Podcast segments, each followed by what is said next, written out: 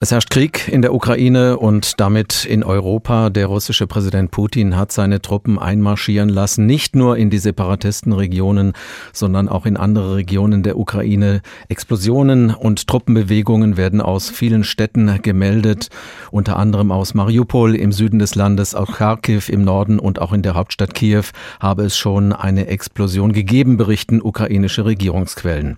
In Kramatorsk im Osten des Landes ist die freie Journalistin Kollegin Rebecca Barth. Frau Barth, Sie warten gerade auf einen Zug am Bahnhof. Wie ist denn die Situation bei Ihnen vor Ort? Ähm, die Situation hier in Kramatorsk ist derzeit ruhig. Wir erleben keine Massenflucht, keine Panik. Ähm, es gibt einige Evakuierungszüge. Da ist die Lage derzeit noch unklar, wann welche Züge wohin fahren. Die Stadt befindet sich in der Region Donetsk also südlich von der Region Luhansk. Und wir haben heute Morgen hier um 5 Uhr Ortszeit zwei Explosionen, zwei große Explosionen gehört und dann nochmal um die Mittagszeit mindestens eine kleine. Ähm, wir haben keine Truppen hier in der Stadt gesehen. Die Menschen verhalten sich ruhig, aber sie sind natürlich sehr angespannt. Und hier am Bahnhof sehe ich jetzt vor allem Familien mit Kindern und alte Leute, die in den Zug steigen, der hier gerade vor mir bereitsteht. Wie reagiert denn die Bevölkerung auf den russischen Angriff? Kommt es zu Hamsterkäufen? Versuchen die Menschen noch Geld abzuheben?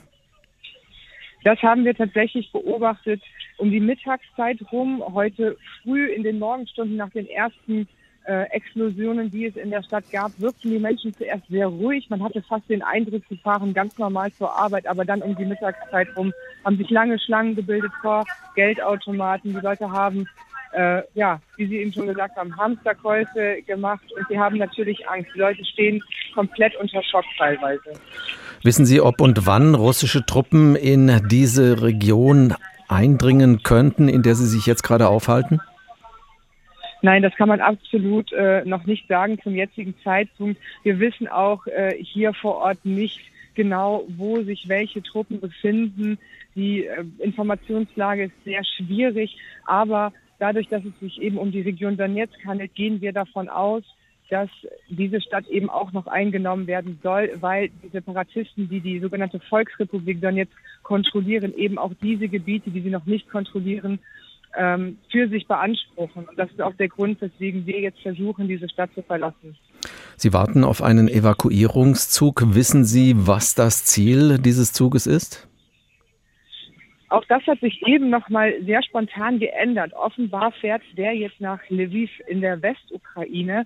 Wir wollten eigentlich nach Dnipro, das ist auch noch in der Ostukraine, aber um einiges äh, weiter weg eben von diesen von den Separatisten beanspruchten Regionen es scheint sich hier, ja, sehr schnell zu verändern und ich habe auch den Eindruck, dass äh, die Bahn, die das hier organisiert, sich selber noch nicht genau im Klaren ist, wann welche Züge wohin fahren. Was hören Sie denn über die Lage in der Hauptstadt Kiew? Erreichen Sie von dort Nachrichten? Das ist auch sehr schwierig. Ich habe Bekannte dort in der Stadt, die auch sich entschieden haben zu bleiben. Die haben mir heute Morgen, als es bei uns hier äh, Einschläge gab, Beschuss gab, ebenfalls berichtet, dass sie Ähnliches in Kiew gehört haben. Aber ich bin nicht vor Ort, ich kann es nicht einschätzen. Wir bekommen auch nur Bilder. Dazu kann ich leider wenig sagen. Gibt es nach Ihren Informationen überhaupt noch Gebiete in der Ukraine, die sicher sind vor den russischen Angriffen? Auch das lässt sich zum jetzigen Zeitpunkt sehr schwer sagen.